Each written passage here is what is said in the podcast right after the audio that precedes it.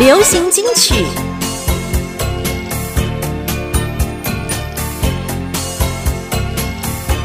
怀念音乐，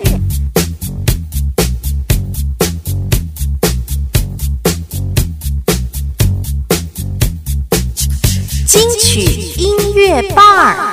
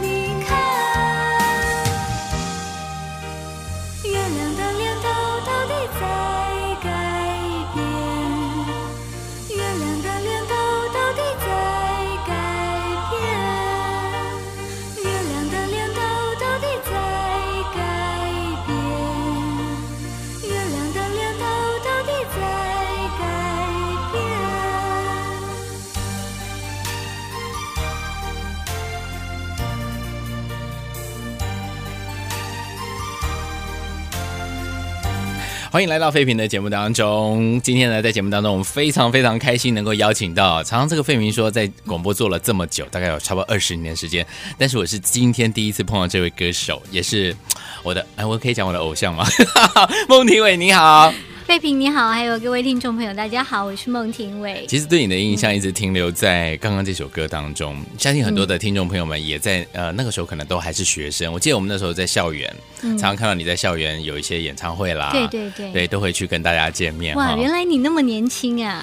哎，我小你两岁而已。哦，对对对，那个时间你应该还在念书。对对对，那时候还在念书，所以你是当你是学生时期就开始出来唱歌了。高中毕业。哦，真的吗？对 对对对，没错。就上台北了。哦，就上台北，然后就开始就开始在唱片公司。嗯哼哼。所以那时候，如果现在我们再问呃孟庭苇说，哎，你还记得是什么样的机缘，什么样的机会让你接触到唱片，然后有机会第一次录音？还记得那个？记得啊，这个应该蛮难忘的，因为我十七岁就开始在民歌餐厅驻唱，哦，当时我还在念高中，是，嗯，在民歌餐厅不是经常会有很多唱片公司的星探或者制作人，嗯，他会到民歌餐厅找歌手，嗯哼，那他们就找我去去唱片公司，就是说希望能够跟我签约，哦，那当时还没有决定要不要签，因为。还在念书，还没有毕业。那他们就让我先试唱了一首歌。其实这这张专辑有发哎，真的吗？呃，少数的人拥有这张专辑，叫做《青春总执寻》。我有 唱片，对对对，所以你在里面有收有收有一首歌，但是呃，我那时候还没有取艺名，OK，所以他们就用雅雅这个名字，然后唱了一首叫《校园里的消息传的特别快》。哇哦，我回去一定要把它找出来。这是我的我第一次唱处女座，对对了。然后后来就因为这个就录完了专辑以后，他们觉得效果非常好，那就希望赶快签约。那时候是不是就是上呃上上格上格嗯上格的老板？对对对。所以说他在那个呃我们刚刚说民歌西餐厅碰到了你，是当时是呃餐厅不是唱片公司老板是是餐厅的老板。呃，跟他们推荐了解哇，以前民歌西餐厅还是真的是我们这个歌手的跳板之一耶。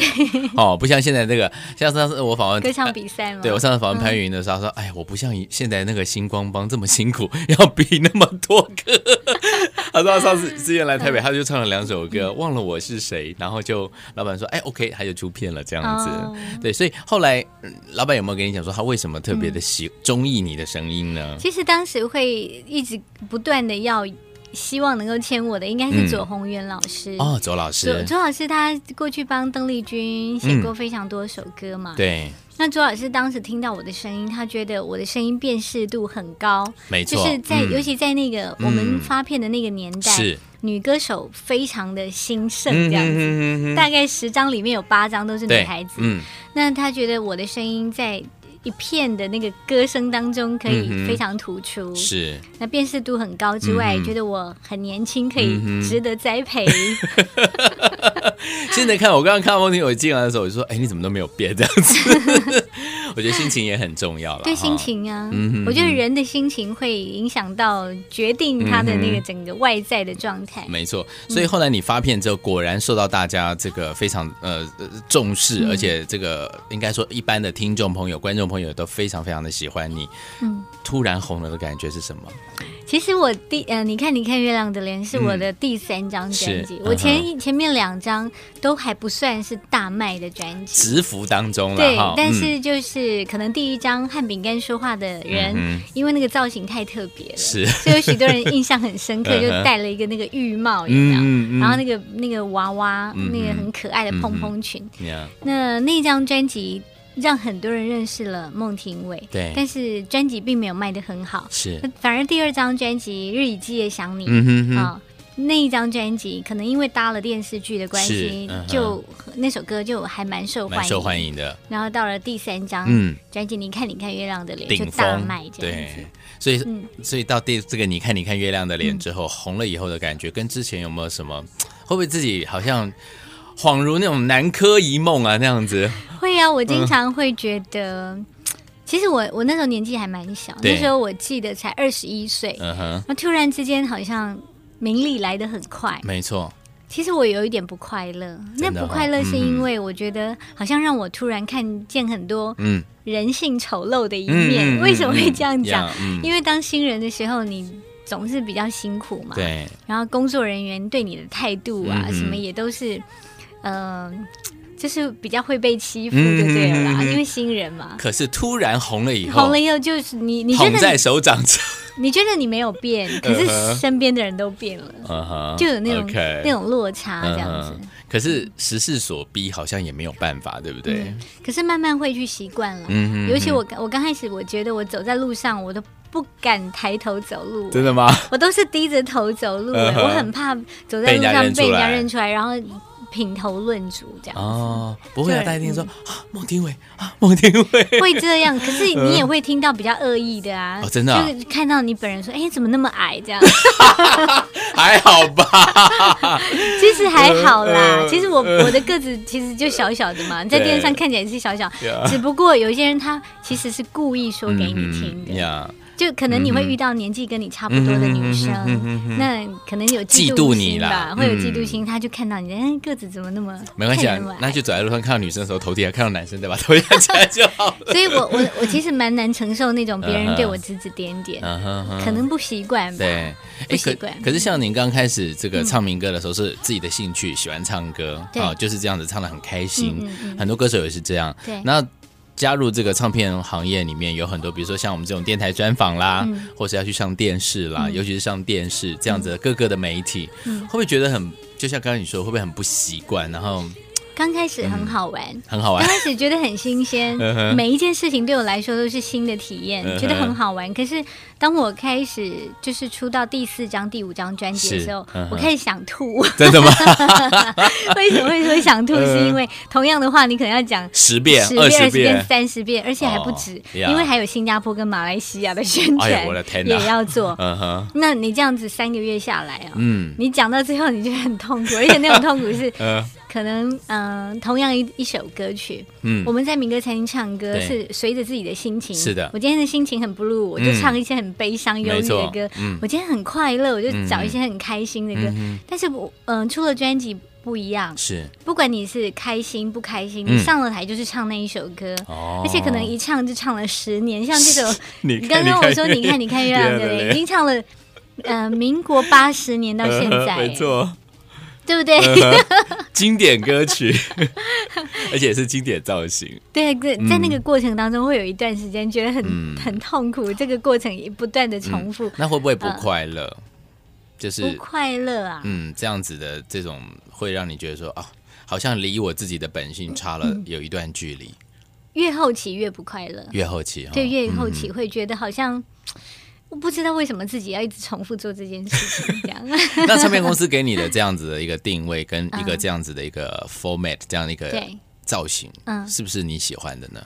在当时，在当时就很可爱啊，然后不是，不是，真的不是，因为我在民歌餐厅唱歌的时候，就是属于我是自己弹吉他，是是是，然后呃有自己的想法，就是自以为是的想法。那时候其实还很小，十七岁，正值叛逆的那个年纪，然后有一些像自己会有自己的喜好嘛，在餐厅里面，什么样的人的歌我。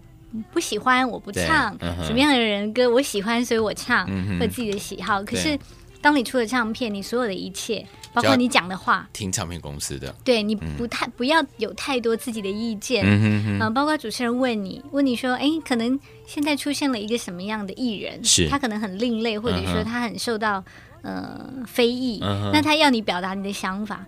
你你可能是你也不喜欢他，可是你不能批评，说嗯还好还好啦，他也蛮有个性的，这样。你就是很官方的说辞这样。那私底下我可能就是我觉得这个人好烂啊，超级。了解，对对，就好像说做久了这个歌手这样，尤其是算您算是实力偶像型的歌手哈，这样好像。越做越不是自己的感觉，是不是？会啊，会这样，所以会有点落差哈。但真正比较大的问题啊，其实这个部分都还能调试，因为你会成长，对，你会长大嘛，长大你的心会比较宽容，会去去包容很多不同的状态。嗯，可是比较不能接受，应该是嗯上电视节目哦，玩游戏吗？那种比较扭曲的部分，比较扭曲的部分就是说要。嗯，因为上了台之后，每个人都很做戏，就是面对镜头的时候，可能本来彼此不熟，可是上台他会突然勾住你的手，好像跟你勾肩搭背那样。我常我经常遇到同期出道的歌手，然后就突然上台，好像跟你很好，牵着你的手啊什么的。哎，你你有一种很温暖的感觉，可是下了台，他好像完全不认识的感觉，就形同陌路。我我觉得我比较不能接受这种。OK，可见梦女也是个很真的人。对我比较不能接受这个。好，我们赶快再来欣赏一首歌哈。太呃，因为第一次专访太多问题想问了，来欣赏这首好听的歌曲《冬季到台北来看雨》，这是九二年的歌。好，听完之后马上回来。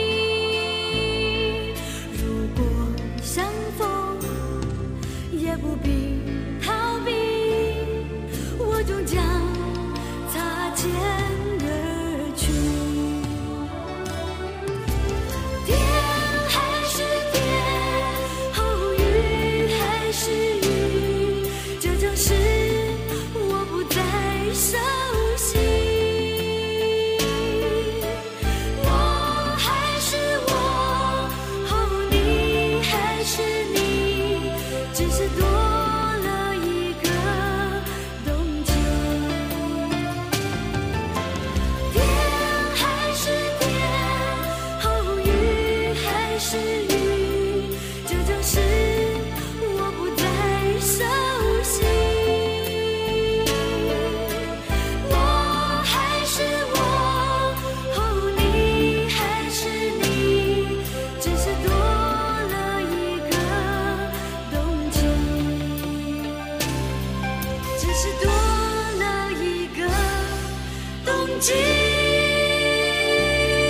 好久没听到的歌哈，这是孟庭苇所带来的《冬季到台北来看雨》。为什么要到台北来看雨呢？这是其实你我不知道你是不是台北人，我是台北人，是台北人。对对对，从小你应该嗯，那你比较没有感觉，因为我是台中人。嗯嗯嗯那台中的冬天基本上不太下雨，哦，然后阳光普照，对对对，很舒服的。但是我上台北的时候，我发现台北的冬天经常都是阴雨绵绵。哦，对。然后衣服都永远晒不干，没错。然后每天出门的时候，你就觉得心情很 很糟，很 blue。对，因为就是灰蒙蒙的，然后。每天出去就是全身湿哒哒，对，没错。那台呃台北的雨，其实对于我们来讲，其实应该是那种影响非常深刻的。那当时写词的是吴若权，是。那吴若权写了这首词之后呢，没想到这首歌在对岸的中国大陆就爆红，爆红哈。因为他们对台北有许多的想象，嗯哼。那所以对台北冬季到台北来看雨，觉得是很浪漫的一件事情。So。所以生长在台北的我们要好好的来感受一下冬天来的时候。刚刚讲到说，呃，孟庭苇其实一路演唱，从这个民歌西餐厅应该是个快乐的演唱者，嗯，然后后来到唱片公司，嗯，哦，前面蛰伏了一段时间，然后到最后大红之后，可能跟现实你自己喜欢音乐的这样子的一个过程有一点点的落差，对，好，那你自己怎么样去 balance 啊？刚开始真的蛮辛苦，嗯，我甚至还曾经发生过那个电视通告，我给人家开天窗这样，嗯。啊，真的吗？因为我已经是，就是我，我就是已经抗拒到一个那个爆发点。嗯哼，我印象很深刻，当时的钻石舞台，嗯哼，非常非常夯的节目。是，然后有一个单元是要模仿一些艺人，就是那当时他们要我模仿潘越云。啊，真的吗？为什么？因为他们要就是有比较有特色，哦，比较有特色，就然后要夸张他的特色，这样，例如他的那种唱歌的那种媚态，或者他的嘴唇这样子。那我觉得很痛苦，是，嗯，他其实也算是我的偶像啊，是是是。那为什么我要去筹划他呢？啊，对呀。又为什么又为什么我要去做这件事呢？那整个晚上我真的睡不着哎，第二天要录影。嗯哼。后来我就躲起来了，你知道？好臭屁公司扯毛利啊，那哈，真的啊，我就躲起来了耶。嗯，我我觉得当时也年纪小，嗯哼，真的是这样。可是你我不知道用什么方法，嗯哼，好像觉得我沟通我没有那个分量跟你沟通，也没有真的。我会啊，那时候很红了，可以跟他说，我可不可以换一个这样。我觉得很难，就是因为唱片公司他们觉得这是一个这么当时只有三台，是是是，连名士都还没有的时候，三台独大的时候，怎么能够得罪制作单位呢？对不对？那结果那知道怎么善后？很惨呢。当时就那制作人很生气，他就要他就说要封杀我们唱片公司所有的艺人，天哪，更惨，救命啊！我就背负了这么大的那个十字架，然后结果。唱片公司老板也很生气，他说：“你这就说我是新人呐，然后怎么我敢做这样的事情？”然后主管就说：“一定要把它冷冻起来。”这样，我那时候还没有出第三张，好像是出第二章的时候。对。我差点就没有你看你看月亮的脸这张专辑，因为当时他们就说一定要冷冻起来，要给他一个教训这样。那那时候年纪很小，也很害怕，想说完蛋了，接下来该怎么办？然后可是一方面又想说没关系啊，我大不了回去唱民歌，我也不怕这样子。嗯嗯嗯。但所以说就就就经过了，那后来怎么样去化解它？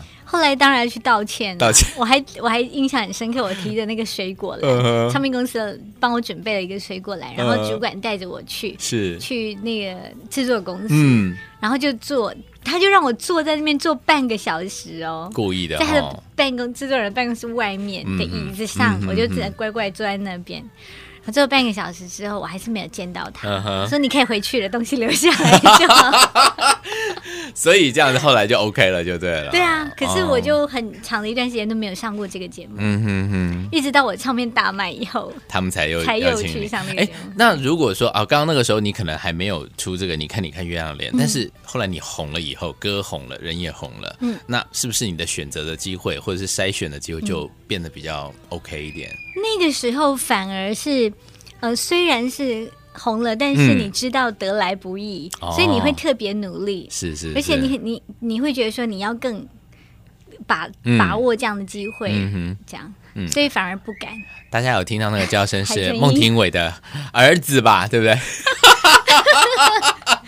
海海豚音又出现了。海豚音为什么叫海豚音？很像海豚的声音，很高这样子。海豚音。小朋友几岁了？一岁一个月。一岁一个月哈。对啊。哇哦。嗯。哇。那是哎，一岁一个月是什么星座啊？我在算。他是水瓶水瓶座。嗯，他他是大年初一生的。大年初一啊。去年的二月十八号。哇，好辛苦！当妈妈辛不辛苦啊？辛苦，很辛苦哈。从怀胎十月开始，对，真的非常辛苦。嗯哼，不过家人一定很开心，自己也应该很开心，有那种。啊！当妈妈之后，就是一个女人的大转变呢。真的，我也觉得，我真的觉得是这样。我觉得那整个感觉会完全不一样。对，就好像现在所有的心思都在小孩身上这样。不过呢，今天其实孟庭苇呢再次来到我们节目当中啊，是因为在五月三十一号礼拜六哈，即将有一个自己的演唱会耶。对，个人的售票演唱会。当歌手当这么久，嗯。其实歌手总是会有对自己都是有一个梦想，就是说我有一天一定要开一场属于个人演唱会，是不是？对对对，我记得我在嗯九九年的时候，九九年就民国八十八年，是我在对岸上海办了一场歌唱，嗯那么那个歌唱就是我觉得好像我的梦想已经圆满了，因为那那演唱会是很。还蛮大型的，然后进来有三四万人，然后我就觉得很开心。我我真的那时候觉得已经很满足，所以我办完演唱会不久我就退出歌坛，我想去过我自己的生活了。那复出歌坛之后，嗯我从来没有在台湾办过售票演唱会。是那因为这几年来我大部分都在做慈善公益的演出，所以我这一场演出。把我自己的收入全部都捐出去，还没有开就已经一百五十万捐出去，好厉害！对，所以说基本上来讲，其实歌曲对呃歌唱对你来讲已经是一个现在目前已经是一个兴趣，对，对我来说好像是一件很有趣的游戏这样。那现在其实我们刚刚听到这么多这个你 经典的歌曲哦，你再去唱《你看你看月亮的脸》的时候，心境应该已经完全不一样了，完全不同了，因为你看你看月亮的脸，它。他讲述的是分手的恋人嘛，嗯，那那种心情的转折。可是我目前呃经历了这十多年，对这这十年来，呃，对人生有不同的体悟，所以再一次演唱，其实那个心境完全不一样，完全不一样啊！相信如果说这个喜欢孟庭苇的朋友是你的歌迷的朋友，再次到这个演唱会的场地，再去听你诠释这首歌的时候，一定有自己的感觉。不过在这里还要记得提醒大家，就是如果来要来听。演唱会的话，我们要找这个年代售票系统哦。OK，对，那如果说嗯没有办法上网的朋友，可以打电话打到我们的糖果娱乐，嗯，专线是台北零二嗯八七九一一三五三八七九一一三五三。OK，我们再来欣赏一首好听的歌曲之后，再回来跟孟庭苇聊。来欣赏这首好听的歌，也是你的经典民歌《风中有朵雨做的云》。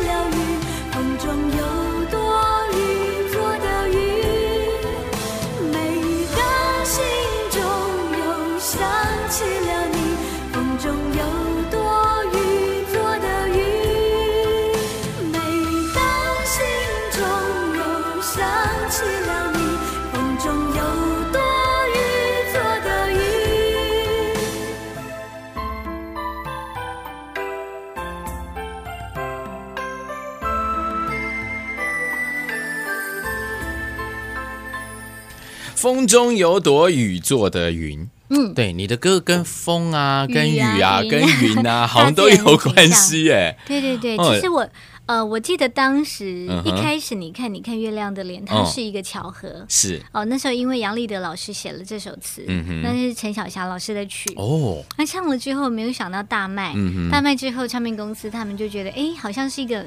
很好的方向。那第二张，其实第二张，呃，接下来的那张应该算第四张。是，嗯哼。呃，又跟小霞老师邀歌，他就呃拿来了一首《谁的眼泪在飞》，那里面描述的是流星。是。就因为这样，就奠定了一个风雨云歌手这样。后来就可以，后来的冬季到台北来看，其实是刻意是刻意寻找这样的歌。哦，了解。其实刚刚有跟孟庭苇讲，你其实，在大陆已经有办过一场这个所谓的演唱会了。对。然后你，嗯，刚好像还没讲完，你会再回来台湾，想要再办一场演唱会，是不是？其实台湾是你一个发基点。对。你想要让这些听众、这些观众朋友能够有一个纪念，能够对你的歌能够再一次 review。对对对。呃，我我这十多年来在台湾有一群一直支持我的歌迷。对。那他们呃，一直到我退出歌坛，也都。还是嗯呃守在守在我的网站上面，他一直期待有一天能够站在台上唱歌给他们听。那我觉得这是一个实现承诺吧。嗯，所以我我觉得这一场演唱会，它我希望让它变得比较有意义、温馨、比较独特，所以我就决定让它的那种慈善公益的。这个精神更突出，那也能够让这些陪伴我的歌迷来共襄盛举，因为你们买票进来，然后能够跟我一起圆满这个彩色的梦，这样子。那我把所有的我个人的收入全部捐出去，因为我不能要求这个主办方说，哎，你们也要捐一点，是是是，因为他们毕竟是这个也是很辛苦，要办好一场演唱会，他们也要有他们的所得，所以我就把我自己个人的收入就全数捐出，这样。其实，如果喜欢这个孟庭苇的朋友，会也其实知道这一路上以来，自从你成名之后，歌曲大卖，然后这个大家每个人都知道你，甚至你走在路上，大家就会哎，这是孟庭苇吗？一直到后来你开始转转转变，好唱一些佛乐啊，然后甚至这个修佛，嗯，那为什么心灵会有这样的一个转变呢？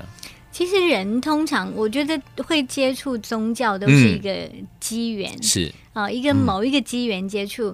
我我当时是因为，呃，民国八十三年，我养了一只小狗，死掉了，是，然后它死掉，我很难过，非常难过，我也不晓该怎么做。嗯哼，那有一个朋友跟我说：“哎，你你要不要吃素啊？”然后就把这样子的一个祝福啊带给他，带给他，让他能够将来。就轮回投生可以比较好，这样。那我心里想，好吧，我也不知道我能做什么，我就从这个时候开始，我就吃素。那吃素的过程当中，哎，你知道吗？那很难呢，因为你过去可能是那个饮食习惯是那样的，那怎么样改变？我就要从那个心灵开始。所以我就看了很多佛书，然后看了很多这个吃素的好处什么的，哎，慢慢接触到宗教。嗯哼。再到后期，是因为我觉得我整个。呃，歌唱事业是。呃，曾经有一段时间，我觉得是下坡，嗯，然后在那个时候，觉得挫折感蛮大的，然后又觉得说好像太年轻就进演艺圈，嗯嗯，然后这这十年当中，我经历了很多的事情，从很很早就唱片大卖就很红，然后就名利双收，对，我突然发现我好像有一段岁月是空白的，嗯，我希望去追求我自己的生活，OK，嗯，所以我就。退出歌坛，就全心全意的过自己过自己的生活，然后就很专心的在修学佛法。嗯嗯然后另外一半的时间就拿来做慈善公益。嗯嗯。那就这样子并进，就在那段时间。对佛法的涉猎就比较深，这样。其实大家都知道，其实演艺圈是个光鲜亮丽的这样子的一个画面也好，或生活也好。虽然自己很重要啦，哈，就是但是你所接触到的，的确是是这样的一个这样的一个环境，所以会不会让你觉得有时候进去出来无法抽离，然后觉得说自己就是因为这样的心，所以会觉得说自己好像不是自己的这种感觉。会啊，会啊，就像我当时，其实我在退出之前，已经开始就是每个礼拜六日我都去听师傅讲经说法。嗯，那当时我我希望自己能够做到这个心不随境转。哦，但是我发现很难很难。对，我们当时常常就接触到的，就是说你要平常心，你要没有分别心。是是。但是到了要出片的时候，嗯，我要找谁做制作人？我要穿什么衣服？然后我要我要去哪里拍照？我要上什么节目？这一切都在比较。对，你不可能没有分别心。那我就觉得，哎，怎么办？我觉得常常就是自我战争这样子。我的心一直随着环境在转动，没有一刻可以平静下来。后来我就很极端的决定放下所有的一切，我就。离开歌坛，所以是呃，你应该用了一句话：没有舍，怎么会有得？对不对？哦，后来真的得到你要的吗？真的得到了。我觉得在那几年当中，我真的，我就对自己有更深的认识。嗯哼哼，然后我才会再回来。是因为我我在那个时候一厢情愿的觉得我应该这么去做，是，可是却发现，哎，我的影响力太薄弱。嗯哼，我真的放下了我的明星的外衣之后，对，我要去。做慈善、去做公益、去做宗教的事情，是我觉得那个力量很小，嗯，因为那是一个小、比较小的群众。嗯哼，其实呃，宗教虽然对人类的影响是非常深远，但是你会发现宗教团体还是在所有的大。大环境当中是一个很小的群众，对对对。那你能够影响的人很少，嗯嗯。那但是如果你再回来这个舞台，有许多人听你唱歌，他们就可以听到你说话，你就可以影响到他们。OK，哇，好棒啊！来，接下来我们就来欣赏这首歌，在欣赏这首好听的歌，《谁的眼泪在飞》。我们刚刚有跟大家聊到，对不对？对。来欣赏这好听的歌曲之后，马上回到节目当中。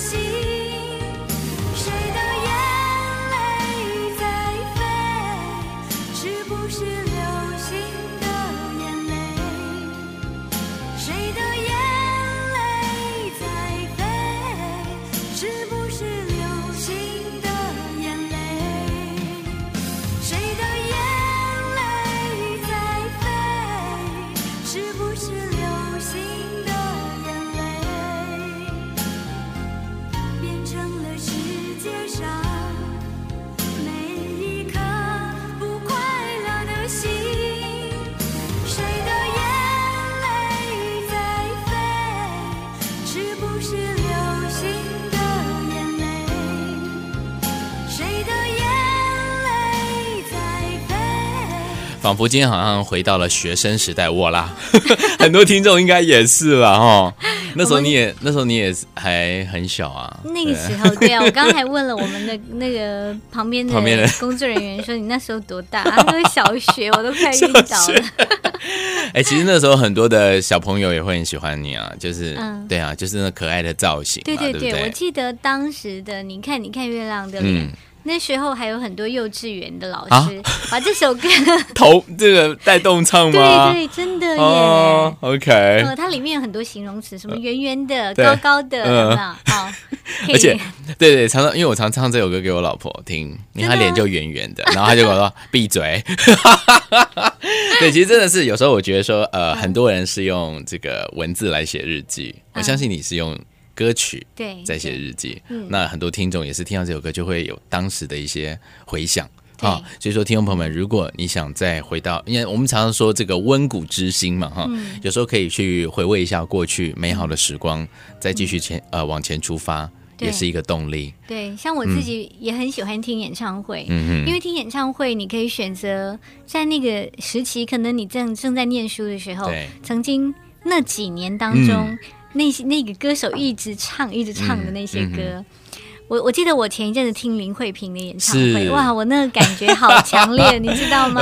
我就我就随着他，其实他第一首歌出来，我就很起鸡皮疙瘩，很感动这样。对，我就会开始回想到我念书的时候，我从国中的时候开始，然后他唱《倩影》，唱这个往昔。往昔，哇，突然之间好像。走进的时光隧道，我已经忘记我有一个小孩在家里等我。我好像回到了那个白衣白衣蓝裙的那个少女。呃，OK，所以说这一次，如果说听众朋友们想要再次回味的话呢，孟庭苇可以带你一起走进时光隧道啊！五月三十一号礼拜六，在我们的国际会议中心，听众朋友如果要购票，请洽哪里嘞？年代系统哦，这个年代售票售票系统都可以买得到。那如果说没有办办法上网的话，也可以打电话到我们的糖果娱乐。好，糖果娱乐主办这一次哈。嗯。电话是台北零二八七九一一三五三八七九一一三五三。八七九一一三五三哈，呃，看到其实现在看到这个孟庭苇，呃，有一个这么美好的家庭，然后还有个刚一直在发出声音的儿子，他现在很黏你吗？超级黏，超级黏的，对，超级黏，所以我我要出门都要用偷跑的，怎么是？就趁他不注意，啊，这次练歌怎么办？是啊，我们要相会不会他会不会会不会那个他？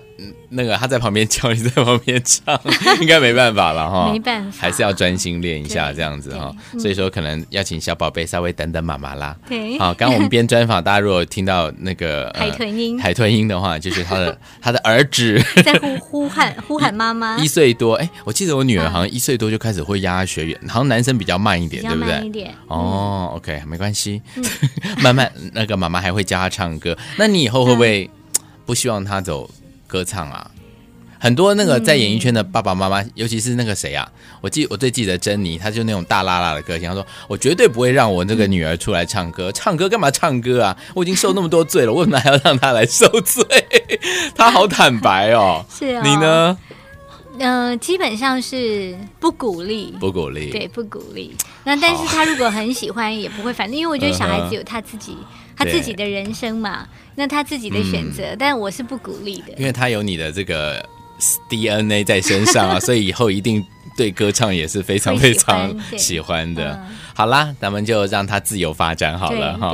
今天非常非常开心哈，这个孟庭苇呃从出道到现在，虽然费平没有访问过他，不过今天一次。带大家呃回忆了这么多你的歌曲，也希望你五月三十一号这场在国际会议中心的这场演唱会能够成功，好吗？好，谢谢。希望以后能够再有时间来到节目当中来谈谈你的宗教啦，或谈谈你其他的生活，好吗？好，谢谢孟庭苇，好，谢谢费平，再见，拜拜，拜拜。